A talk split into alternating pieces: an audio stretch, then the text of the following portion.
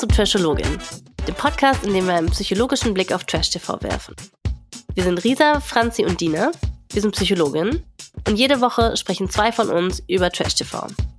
Wir glauben nicht, dass Trash-TV nur ein Guilty Pleasure ist, sondern dass wir durch die Formate mit euch zusammen viel über menschliche Interaktion, soziale und romantische Beziehungen und sogar Psychologie als Wissenschaft lernen können. Unser Ziel ist es, die Verhaltensweisen der Teilnehmenden besser zu verstehen. Wir wollen darüber sprechen, was wir von Trash TV über uns selber lernen können. Anhand dem, was wir auf den Bildschirmen sehen, auch mal die ein oder andere psychologische Theorie erklären und die Möglichkeit in Betracht sehen, dass gerade die Kandidatinnen, die wir am allerschlimmsten finden, uns am Ende vielleicht ähnlicher sind, als wir glauben wollen. Ich bin Dina, ich bin Psychologin und in den letzten Jahren habe ich an verschiedenen Universitäten in der Forschung und in der Lehre gearbeitet. Und ich bin die Franzi. Ich bin auch Psychologin und habe auch in den letzten Jahren an verschiedenen Universitäten in der Forschung gearbeitet. Heute reden wir über die Folge 3 und 4 von Are You the One? Franzi, ich habe nach unserer letzten Folge habe ich noch mal ganz viel drüber nachgedacht, was du gesagt hast, dass die Leute total schlecht sind, ihr Perfect Match zu erkennen, wenn das vor ihnen steht. Und dass die Menschen ganz schlecht sind, sich darüber im Klaren zu sein, was sie vielleicht jetzt eigentlich gerne hätten und was vielleicht gut zu ihnen passt. Mhm. Und mir ist da aufgefallen, dass das beste Beispiel eigentlich ich und mein Partner sind. Denn ich glaube, wir waren beide das, was wir vorher immer gesagt haben, was wir nicht wollen. Mein Partner, der war nicht so anspruchsvoll, der hat immer nur gesagt, dass es für ihn zwei Kriterien gibt, die seine Partnerin nicht haben soll. Und zwar wollte der keine Deutsche und keine Kettenraucherin. und dann kam ich. Und ich war beide. Damals, zumindest damals habe ich ja noch exzessiv geraucht. Das mache ich ja jetzt nicht mehr. Aber dann stand ich da vor dem. Ja, und dann war es die große Liebe, ne? Und dann war es die große Liebe. Ja, ich erinnere mich auch noch, wie der das an der Hochzeit gesagt hat. Ich habe mich ja schlapp gelacht. Aber Dina, warum wollte der denn keine Deutsche? Ja, es gibt ja diese ganz klaren Stereotypen über Deutsche, dass sie sehr unlustig sind. Aber du bist so lustig. nee, ich bin wirklich, ich bin tatsächlich nicht so lustig. Das stimmt natürlich. Und ja, es gibt ja diese Stereotypen, dass die Deutschen nicht lustig sind, dass die immer sehr ernst sind, dass die keine guten Scherze machen können und dass sie so ein bisschen verbissen sind. Und der war vor allem mit in der Uni auch mit so vielen Deutschen zusammen. Da hat er mal gesagt, es waren so ganz schreckliche Streber, die immer alles viel zu ernst genommen haben. Und deswegen war es nee. für den ganz klar, dass er gar keine Deutsche haben wollte. Wahnsinn.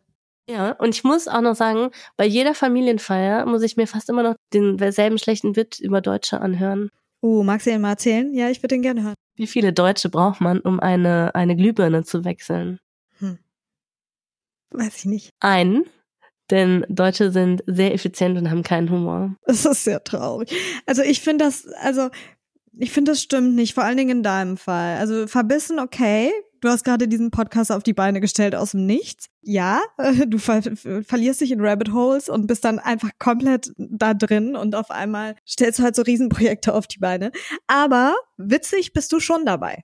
Ja, wahrscheinlich bin ich schon ein bisschen verbissen, ne? Man kann nicht, man kann nicht in der Forschung arbeiten, wenn man nicht verbissen ist. Das ist einfach so. Du kannst ja halt in der Forschung ist halt niemals we call it a day, ne? Du musst halt immer weiter, immer weiter. Du hast nie das Gefühl, irgendwas ist abgeschlossen, sondern du musst die ganze Zeit intrinsisch dich weiter motivieren, noch mehr lesen. Das ist, das ist ein ganz verrückter Job eigentlich. Und ähm, ich glaube, ja, Verbissenheit braucht man da definitiv. Was mir auch noch aufgefallen ist, mein Partner war ja auch, was ich nicht wollte, ne? Denn ich hatte auch, ich hatte zwar ein paar mehr Kriterien als der. Ich war da schon ein bisschen wählerischer, aber eine Sache, die mir ganz wichtig war, war, ich habe ja auch Stereotypen und zwar über ähm, Männer vom Dorf. Und für mich war ganz klar, auf keinen Fall ein Mann, der aus einem kleinen Dorf kam. Und äh, ja. Der kommt vom Dorf. 15.000 Einwohner. Oh mein Gott. Und merkt man dem das an? Mm, der hört das hier, ne? Der hört es, der hört es. Manchmal, aber nicht so sehr, wie ich erwartet hatte. Meine Mama kommt ja vom Dorf und die hat mir schon mein ganzes Leben lang immer so ganz schlimme Stereotypen eingeredet übers Dorf und über Menschen, die von einem Dorf kommen. Und ja, da habe ich mir jetzt aber auch vorgenommen, diese Stereotypen, die ich so ganz, die so ganz festsitzen bei mir, dass ich die vielleicht nochmal äh, überarbeiten könnte. Mhm. Ja, ja, das kann man immer. Das ist immer ein gutes Calling. Franzi, gibt's bei dir so eine Red Flag, wo du sagen würdest, okay, meine, mein, die zukünftige Person in meinem Leben kann vieles sein, aber das auf gar keinen Fall? Mm, also ich habe eine äh, Red Flag, die ich so total gemerkt habe in den letzten Jahren. Und das ist tatsächlich, wenn jemand nicht mit meinen FreundInnen klarkommt. Weil das ist für mich so was Wichtiges. Das sind die stabilen Komponenten in meinem Leben, die irgendwie schon immer da waren. Und ich finde, ich habe auch einfach die allerbesten Freundinnen, muss ich einfach mal sagen. Genau. Und das wäre, das wäre eine Red Flag für mich. Das klingt auch nachvollziehbarer als unsere Red Flags. Ist auch wahrscheinlich ein bisschen wichtiger, dass jemand die Freunde mag, als einfach nur nicht deutsch zu sein und nicht vom Dorf zu sein. Ja, ist halt so kompliziert, wenn nicht, ne? Weil dann ist so, ja, also irgendwie ist es dann ja schon, fühlt sich manchmal an wie so ein Entweder-Oder. Ich hoffe nicht, dass wir in ein paar Monaten hier sitzen und du hast dann die Person gefunden, die, wo du denkst, das ist dein Perfect Match, aber die hast deine Freunde und Freundinnen. Das wäre so scheiße. Nee, nee, nee, so wird's nicht kommen. Okay, dann würde ich sagen, dass wir jetzt mal in die Folge reinstarten. Oh ja, die war spannend.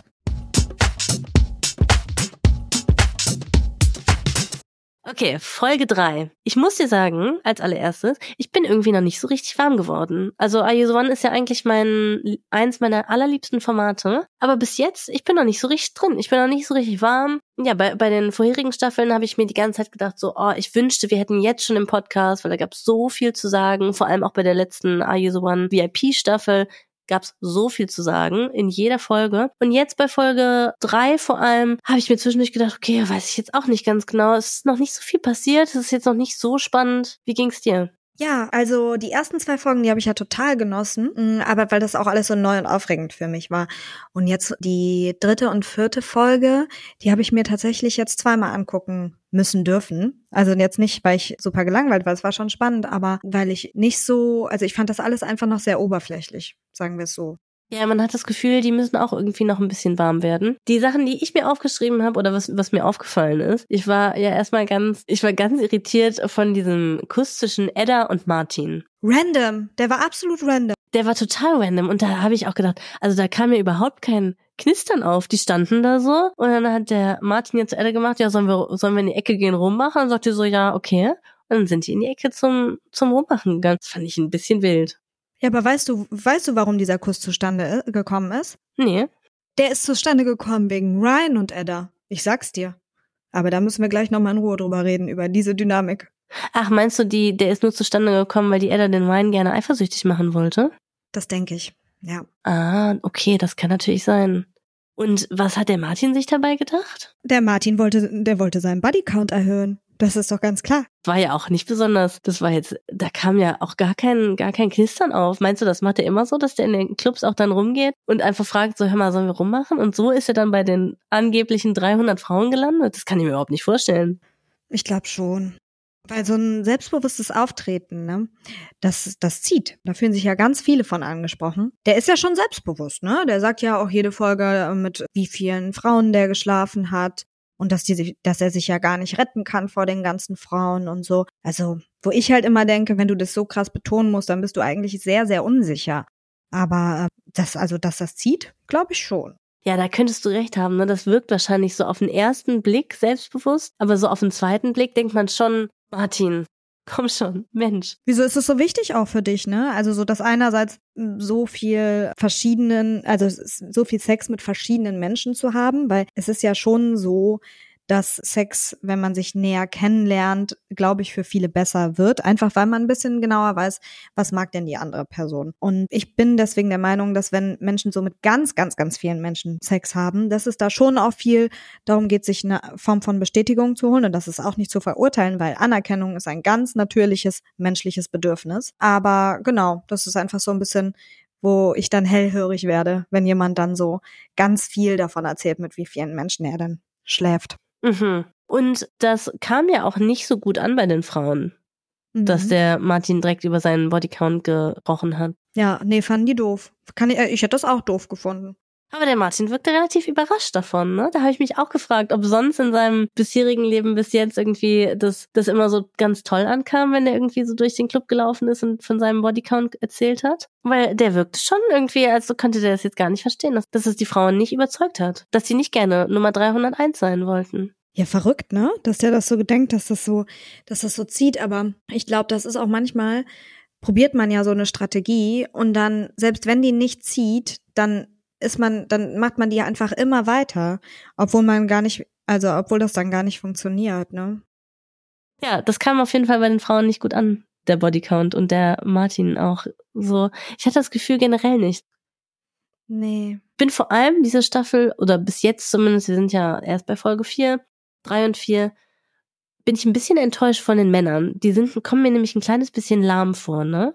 Dass dieser Martin mit seinem Bodycount, dann Ryan, der kann irgendwie nicht damit umgehen, dass er da jemand anderen küsst, obwohl der auch jemand anderen küsst. Dieser, dieser Gerrit, der kriegt es irgendwie nicht hin, der Maya zu sagen, dass er sie eigentlich gar nicht will, sondern sagt es nur die ganze Zeit in diesem Interview. Das finde ich auch ein bisschen lame. Und irgendwie kommen die alle noch nicht so richtig auf, aus sich raus. Ne? Die sind ein bisschen verkniffen und die gefallen ja. mir nicht so ganz. Ich finde, ich habe mich da gefragt, ob das Casting da nicht mehr Menschen hervorbringen konnte, ob das irgendwie das Beste war, was die so finden konnten. Oder ob die noch auf auftauen müssen. Aber ich muss dir sagen, bis jetzt von, bin ich vor allem von den Männern überhaupt nicht begeistert. Ja. Ja, vielleicht müssen die wirklich noch ein bisschen auftauen, weil ich finde, die kommunizieren wirklich auch sehr schlecht, wie du gesagt hast, dass dann einfach sie sich noch gar nicht, also trauen auch so zu dem zu stehen, was sie suchen und wen sie wollen und den Frauen, die sie dann auch nicht wollen, zu sagen, nee, ich will nicht. Aber ich finde zum Beispiel jetzt unser Freund hier von der letzten Folge, ne, der ist da der ist ein bisschen am Auftauen. Ich finde ihn ganz niedlich jetzt gerade mit der Jana. Der steht da schon auch ein bisschen zu seinen Gefühlen in dem Gespräch, was er da einmal führt. Und sitzt dann da und sagt so, ja, ich weiß nicht, wie sie das sieht und redet ganz offen über seine Unsicherheit. Und ich möchte das einmal hier herausstellen, weil wir haben schon, wir waren streng zu dem letzte Folge, Dina. Wir da waren hast streng. du recht. Ja. und ähm, jetzt gerade mag ich den mit am meisten. Ja, da hast du recht. Der da, der, der schaut auf, aber der Sida, das haben wir letzte, die letzte Folge habe ich jetzt gar nicht erzählt, ne? Der Sida hat ja schon Erfahrung. Das ist nämlich schon seine zweite Show. Ach, das wusste ich nicht. Ja, und vielleicht vielleicht gibt ihm das so einen kleinen Vorteil, ne? Der war nämlich schon bei Makler Fakler. Das war auch, das war eine großartige Show, ne? Da hättest du auch richtig Freude dran gehabt. Da war eine Frau, Jelis, und dann waren da auch so zehn Männer, glaube ich, vielleicht waren es mehr. Da waren auf jeden Fall eine, eine Gruppe von Männern und ein paar von denen waren aber eigentlich vergeben und die andere Hälfte war Single. Und es war halt auch so eine Dating-Show, die musste ihr, musste rausfinden, wen sie gerne am liebsten haben wollte, aber sollte natürlich nicht die vergebenen Männer rausfinden. Und die vergebenen Männer haben halt so getan, als ob die Single wären, ne? Okay, wow. War ganz spannend. Und da war der sie da, da war der, war der so ein bisschen so, ja, da war der eher so ein bisschen der Kumpeltyp von der Protagonistin, von der Jelis. Das sehe ich jetzt auch, ne? Also die ersten zwei Folgen wusste ich nicht. Äh, da vor allen Dingen ist da natürlich eine große, große Unsicherheit in mir hängen geblieben, die äh, so überspielt wurde mit Machotum. Aber jetzt so in der dritten und vierten Folge würde ich schon sagen, dass das sehe ich, dass der da eher erstmal auf so eine Kumpelschiene geht. Ich glaube, ich glaube, wir werden noch ganz doll positiv überrascht von dem sein. Da würde ich mich drüber freuen.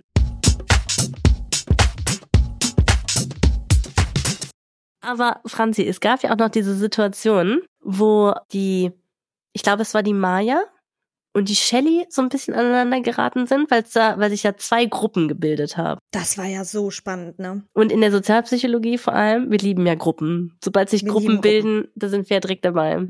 Erzähl mir alles darüber. Was war da dein Eindruck? Ja, also ich fand das unheimlich spannend. Ne? Das war ja auch, erstmal waren das ja nur drei Leute, die sich da so abgekapselt haben von der Hauptgruppe, sage ich mal. Und diese Hauptgruppe, die hat ja dann angefangen, Flaschendrehen zu spielen. Die haben ein bisschen mehr getrunken, war alles ganz witzig, lockere Stimmung.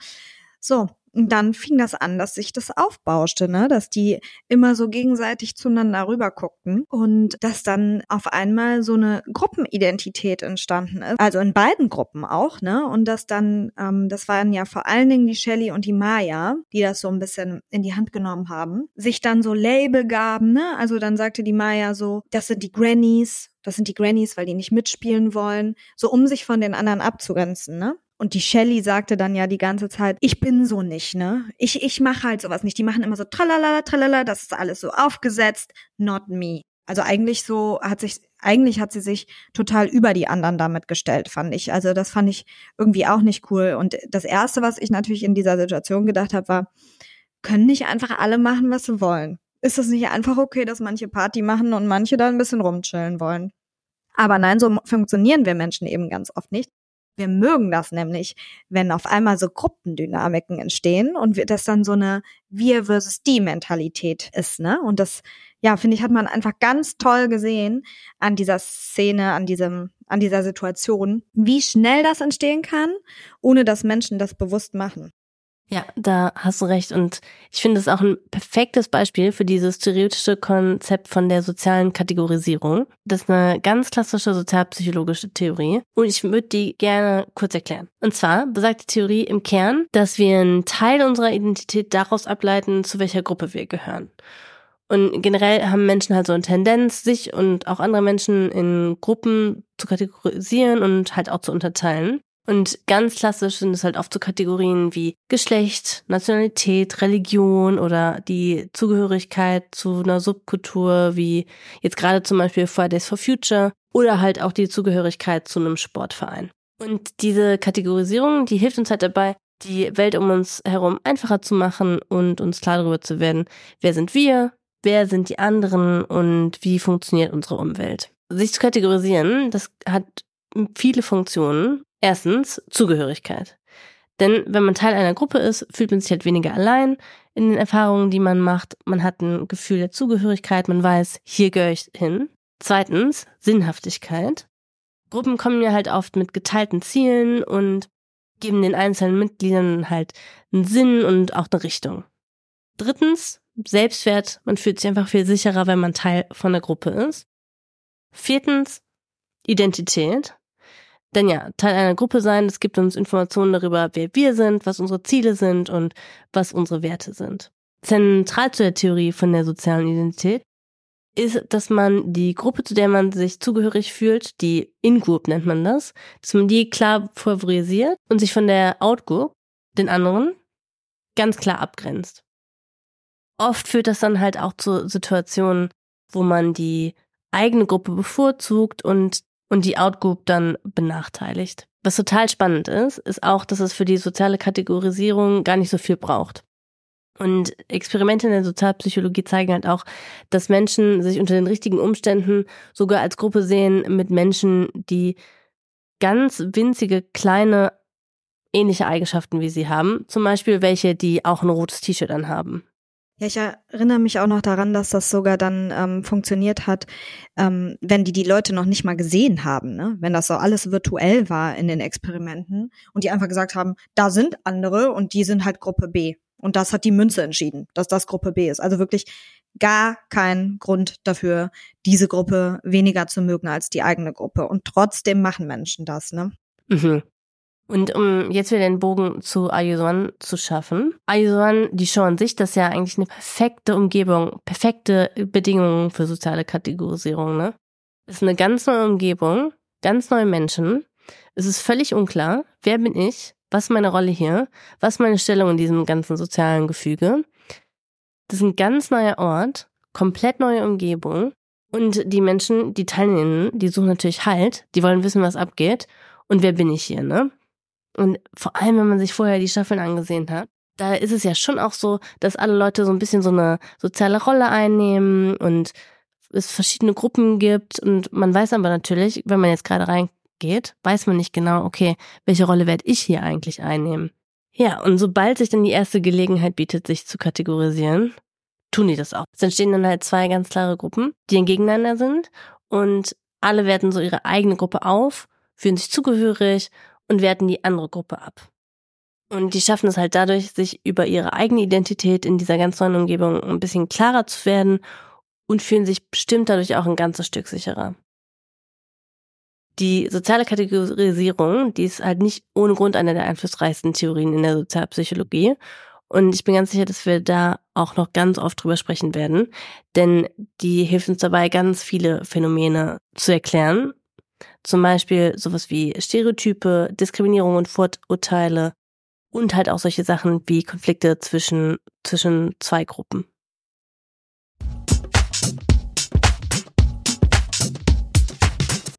Ja, ich fand es auf jeden Fall total spannend, dass ich da direkt am Anfang, dass wir da diese kleine Gruppendynamik gesehen haben. Und ich bin gespannt, ob sich das noch weiter so entwickelt. Aber das habe ich mich auch schon gefragt. Bleiben diese Gruppen jetzt? Ich hatte nicht das Gefühl. Ich hatte das Gefühl, die lösen sich schon so langsam wieder auf danach, aber das können wir mal beobachten. Ich glaube, die Shelly-Meyer-Dynamik, die bleibt trotzdem als die Group Leader sozusagen. Aha, das kann ich mir auch vorstellen. Ja, Ja, aber ich denke, wir werden in den nächsten Wochen, sieht man ja meistens in diesen Formaten, werden wir noch andere ganz spannende Gruppendynamiken und Grüppchenbildungen sehen, ne? Und vielleicht können wir das auch dann mit dieser Theorie erklären oder was, vielleicht gibt es auch noch ein paar andere, die wir dann zu Rat ziehen können.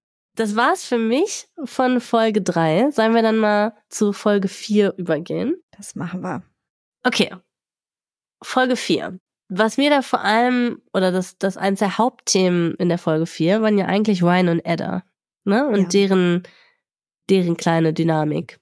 Und um das nochmal zusammenzufassen, wie ich das gesehen habe, war ja, dass der Ryan hat ja in der Folge davor, hatte der was mit Lina und Edda hat Martin geküsst.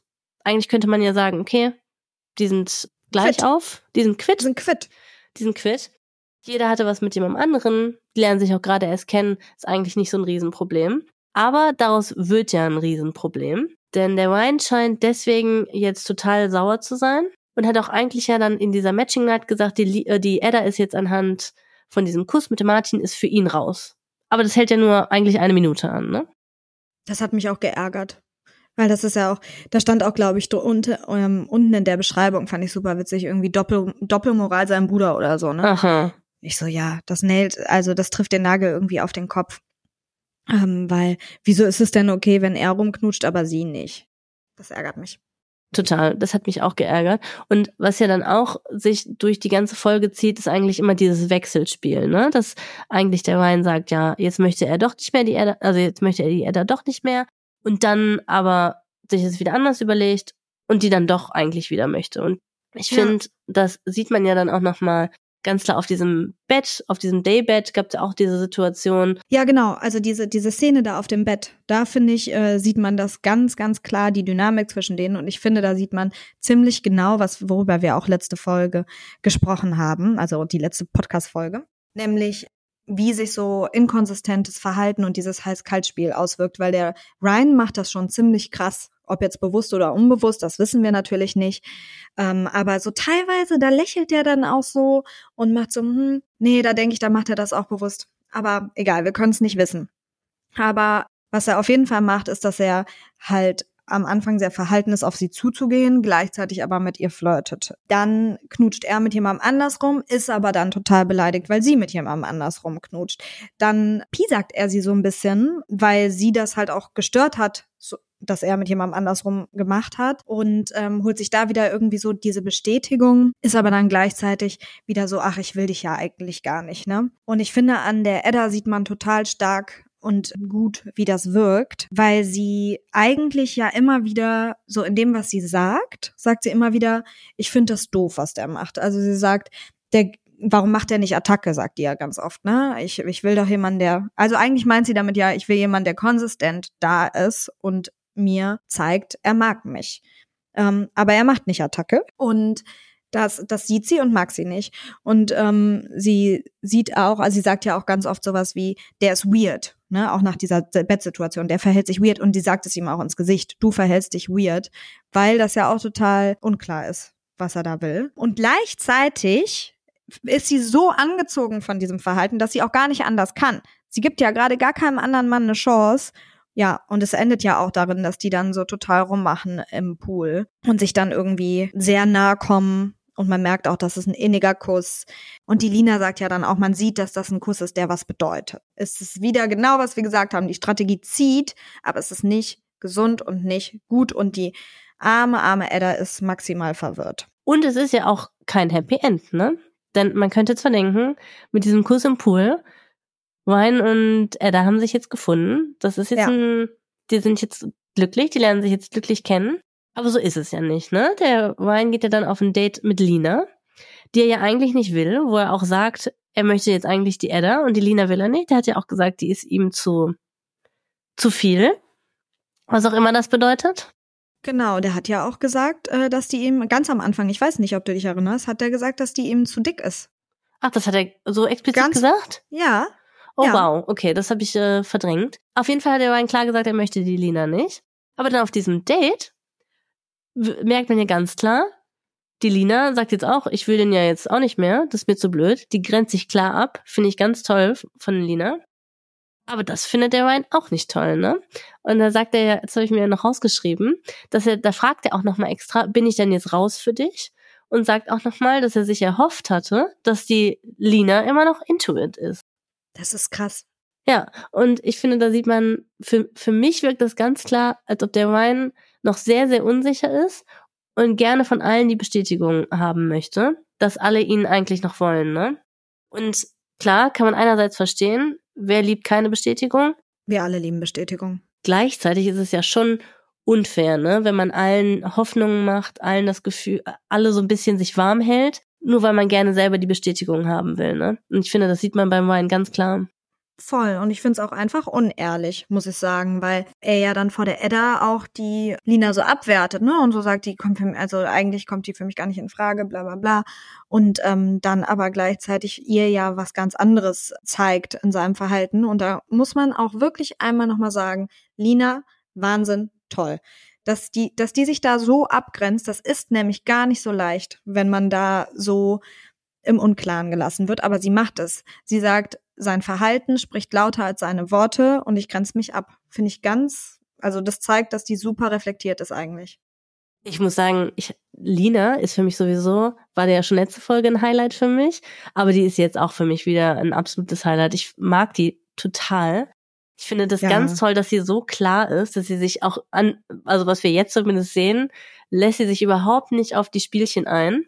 Ja, und auch spätestens seit die bei dieser Challenge dann einfach den Tisch aufgebaut hat, ohne überhaupt seine Anleitung zu brauchen und dann so am schnellsten fertig war und einfach so einen perfekten Tisch da hatte. Und die so, ja, fuck it. Ich habe bei der Lina das Gefühl, die wirkt für mich ein bisschen, als würde sie so über den Dingen stehen. Ne? Die sticht ja total klar heraus man hat zwischendurch ein bisschen das Gefühl, dass sie da eher so die Mutter von allen ist. Und es gab ja auch noch so ein Gespräch mit Kevin war das, glaube ich, am Tisch. Ich weiß gar nicht mehr genau, worum es ging, aber mein Gefühl, als ich dazu geguckt habe, war, dass ich dachte, ich würde in Linas Gesicht und vor allem in ihren Augen sehen, dass sie sich auch gerade fragt, wo bin ich denn eigentlich hier gelandet? Was ist denn eigentlich hier los? Das glaube ich auch. Die ist so ein bisschen, also sie, sie hebt sich da auf jeden Fall ab. Auch, dass sie, der Martin äh, macht dann ja auch so Anstalten und fragt sie, ähm, ob sie Interesse hat eigentlich. Und auch da ist sie wieder total klar. Also genau so, wie es eigentlich äh, ja auch gut und gesund ist, ne? Und sagt ihm so, ja, nö, du bist halt einfach gar nicht so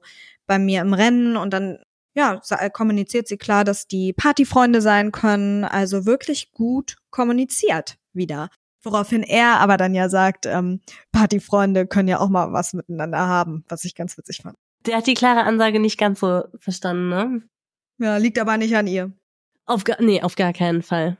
Aber ich finde, an der Lina merkt man auch total, dass die älter ist als die anderen, ne? Die ist ja 27 und sticht damit schon altersmäßig ja schon klar heraus. Und da würde ich dann nochmal zu einem Thema kommen, was ich auch im Internet gelesen habe, was ganz viele Leute bemängelt haben. Denn ich habe sogar gelesen, eine Schlagzeile war, glaube ich, sogar, dass die Leute gesagt, oder dass viele Leute in den Kommentarspalten wohl gesagt haben, okay, das ist hier eher Are You the One Kids? weil alle noch so jung sind und sich ja auch ein bisschen jünger verhalten. Ne? Und ich habe das erstmal natürlich analysiert und das Durchschnittsalter verglichen und es ist tatsächlich die jüngste Staffel aller Zeiten. Also im Durchschnitt sind die Leute 23,7 Jahre alt. Wow. Schon sehr jung. Äh, wenn man es jetzt vergleicht, vor allem in den VIP-Staffeln, da waren die schon eher so im Durchschnitt 26, 27 und genau, das ist schon eine sehr junge Staffel. Was ich mich dann gefragt habe, erstmal habe ich mich gefragt, was hat RTL sich dabei gedacht? Warum haben die so einen jungen Cast? Und da habe ich mich erstmal gefragt, ob die vielleicht die Zielgruppe jünger ist oder ob die gemerkt haben, okay, die Leute, die dazu gucken, die sind sehr jung und dass sie deswegen gerne einen jüngeren Cast haben wollten, damit sich mehr Leute damit identifizieren können. Das kann natürlich sein. Das habe ich mich einerseits gefragt. Ich finde es nicht so schlau gewählt, denn ich würde da so dem generellen Konsens zustimmen, dass ich es auch ein bisschen jung finde. Und ich finde, dass, dass das der Staffel nicht gut tut, dass die Leute so jung sind. Ja, da stimme ich zu. Weil so ein bisschen mehr Lina Energy wäre schon gut, ne? So ein bisschen mehr, ich weiß, was ich möchte, was ich wert bin und was ich suche hier. Ich bin jetzt nicht böse, dass zum Beispiel der Ryan dabei ist, denn ich denke, dass wir in der nächsten Folge auch noch sehr viel über den sprechen werden. Das denke ich auch. Der ist ja, glaube ich, auch erst, der ist ja auch erst 20. Der ist ja noch sehr, sehr jung. Der ist extrem jung, ja. Mhm. Und ich finde es okay, wenn wir, wenn wir ein paar sehr junge Menschen dabei haben. Das ist ja auch immer total interessant. Aber ich hätte mir ein bisschen mehr so einen Mix gewünscht. Wie du sagst, mehr Lina Energy. Ja, das hätte, hätte der, der ganzen Sache gut getan. Ja, total. Total. Dann hätten die ja auch voneinander ein bisschen lernen können. Ne? Wobei natürlich auch Reflexionslevel jetzt nicht immer unbedingt nur am Alter festzumachen ist. Ne? Also es gibt ja auch junge Leute, die viel sich mit sich selber und ihren Mustern beschäftigt haben und da schon total klar sind. Aber generell ist das schon was, was man natürlich auch über die Lebensspanne ein bisschen lernt. Was ich mich in dem Zusammenhang gefragt habe, ist, wie sich das Alter eigentlich so generell aufs Dating auswirkt. Und was ich mich im Speziellen gefragt habe, ist, ob Bindungsstile sich irgendwie im Alter unterscheiden, also ob es da Altersunterschiede gibt. Wow, spannende Frage. Ja, ne? Ich fand, fand es auch ganz spannend. Dann habe ich mich in die Literatur einmal kurz gestürzt. Ich habe einen ganz spannenden Artikel gefunden. Und zwar von, ich denke, Chopik würde man ihn aussprechen. Chopik und Kollegen. Und die haben eine total spannende Untersuchung gemacht über Bindungsstile und darüber, wie die sich unterscheiden in verschiedenen Lebens, Lebensabschnitten von Menschen und also über die Lebensspanne hinweg. Und? Was hat er so gefunden? Erstmal zum Hintergrund kurz in der Bindungstheorie. Da gibt's ja zwei Dimensionen, Angst und Vermeidung. Und aus den zwei Dimensionen setzen sich dann halt diese vier Bindungstypen zusammen. Haben wahrscheinlich viele von denen, die zuhören, auch schon mal was von gehört. Die sind ja auch im Moment, werden ja auch total viel besprochen. Und wir machen euch dazu auf jeden Fall nochmal ein schönes Schaubild bei Instagram dass die Theorie ein bisschen mehr versinnbildlichen, wo gezeigt wird, wie sich dann aus diesen zwei Dimensionen die vier verschiedenen Typen zusammensetzen. Und was wir halt in der psychologischen Forschung wissen, ist, dass sich Persönlichkeitsmerkmale übers Leben hinweg verändern. Einige von diesen Persönlichkeitsmerkmalen, die sind auch mit diesen zwei Bindungsdimensionen verknüpft. Zum Beispiel gibt es ein Persönlichkeitsmerkmal, das heißt Neurotizismus oder halt auch emotionale Instabilität. Wenn man hoch auf diesem Merkmal wäre,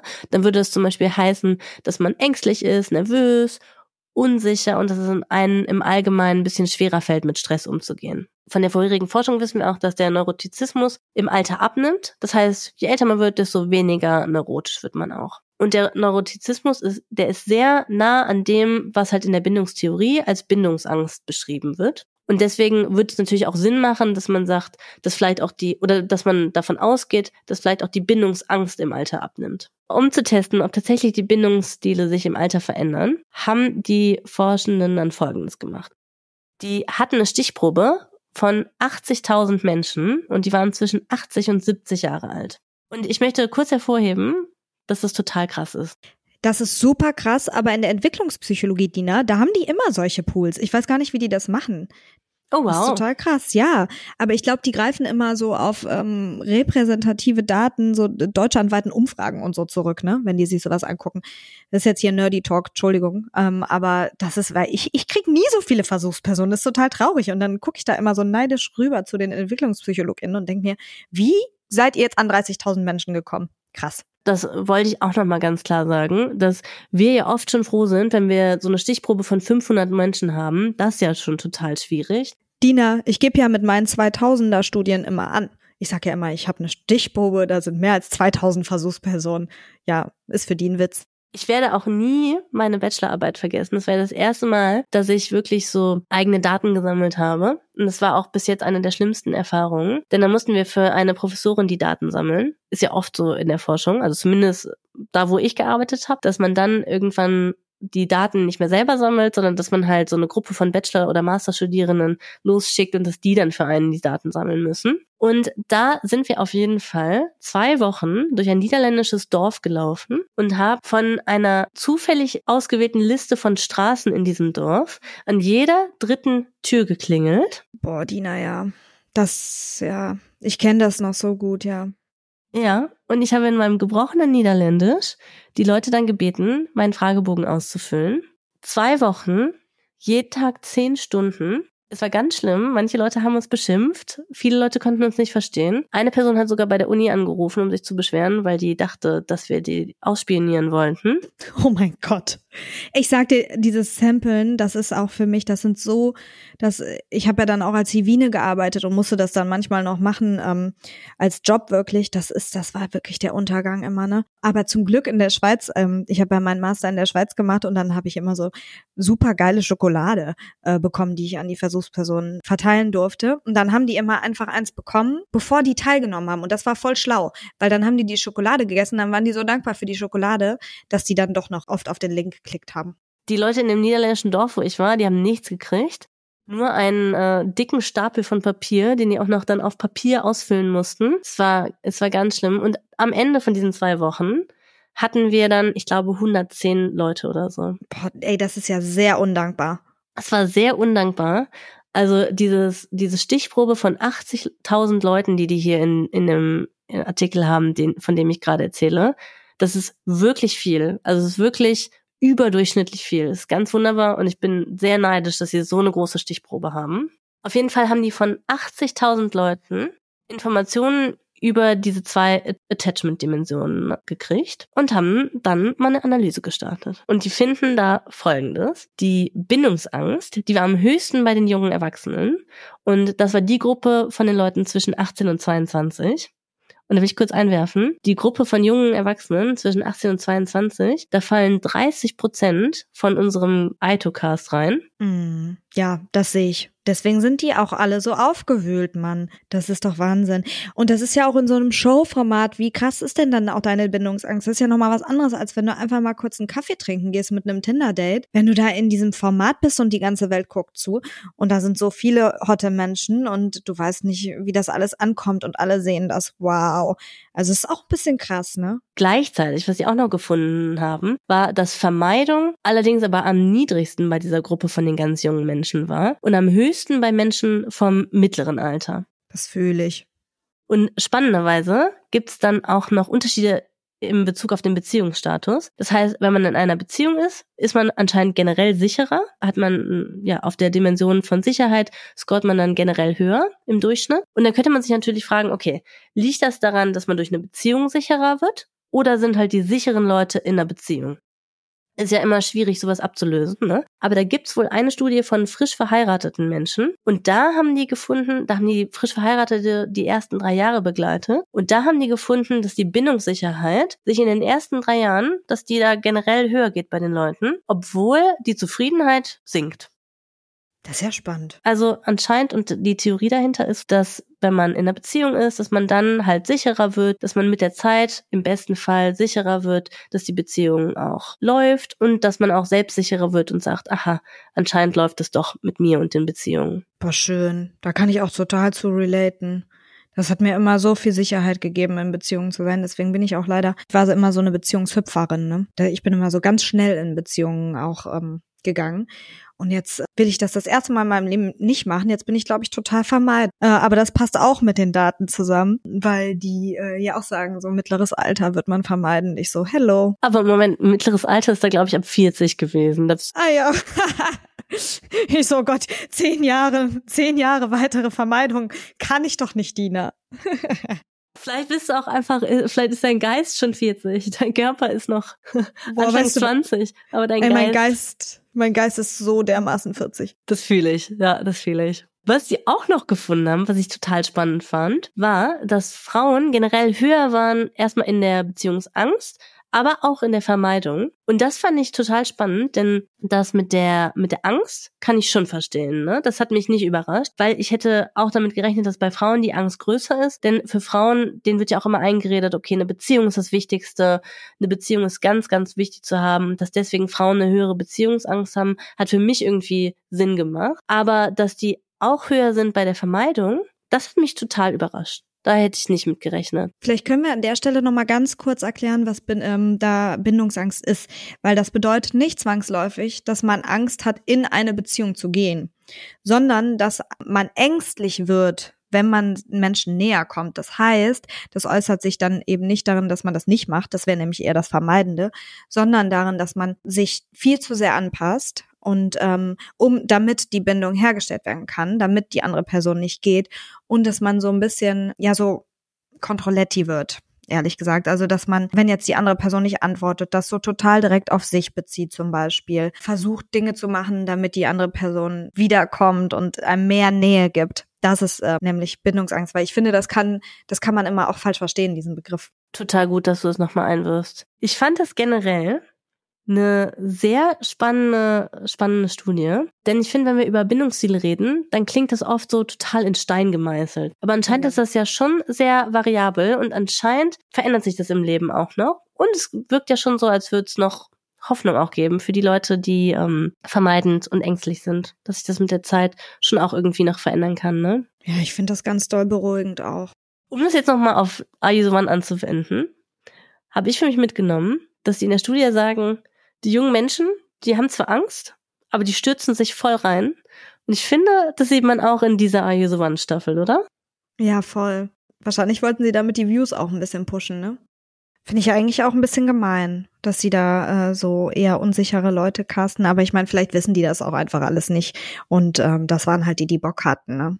Weiß man alles nicht ich glaube schon, dass sich da ein riesen Pool an Leuten bewirbt. Wenn ich 20 wäre, würde ich mich auch da bewerben. Das ist vielleicht mal generell eine gute Frage. Würdest du bei sowas mitmachen, Dina? Ich bin ja jetzt schon über 30 und ich glaube, dass man da dann echt schon zu alt ist für so eine für so einen Karriereswitch. Aber wenn ich jetzt Anfang 20 wäre, ja, ich glaube schon. Bin gleichzeitig auch sehr sehr dankbar, dass als ich 20 war, dass es noch nicht so ein Riesending war. Ich glaube, da damals gab es ja nur den Bachelor. Das war auch noch nicht so, dass es so ein richtiges Karrieresprungbrett war. Aber ich bin froh, einerseits, dass ich mich da nicht beworben habe. Ich möchte, ich bin sehr, sehr froh, dass es keine Dokumentation von den Sachen gibt, die ich mit 2021 gesagt und gemacht habe.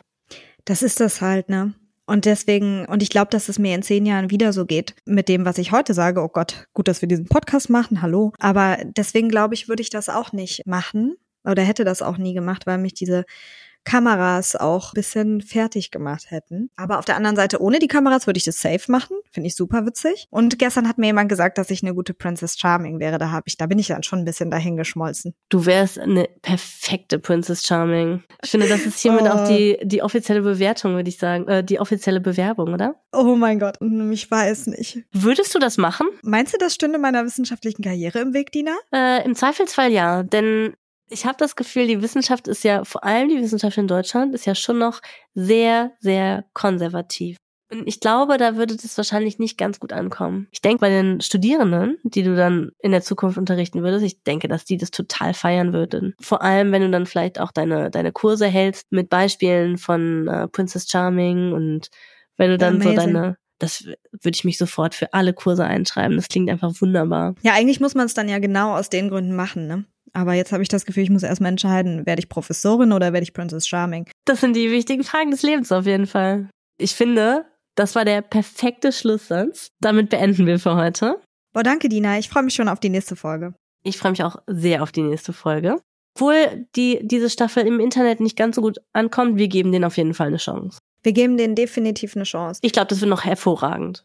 Ja, ganz ehrlich, das wird noch hervorragend und wir haben auf jeden Fall KandidatInnen dabei, die super spannend sind und komplex und die Dynamiken werden sich auch noch weiter witzig entwickeln. Absolut. Bis nächste Woche. Bis nächste Woche, Dina. Das war die Tischologin. Alle Aussagen in diesem Podcast sind nur unsere persönlichen Meinungen, die auf kurzen Fernsehausschnitten basieren. Wir stellen hier viele Vermutungen an, aber nichts davon sind unbestreitbare Fakten. Es könnte auch alles ganz anders sein. In der Psychotherapie kann man keine Ferndiagnosen stellen. Deswegen ist auch nichts, was wir hier sagen, einer Diagnose gleichzusetzen.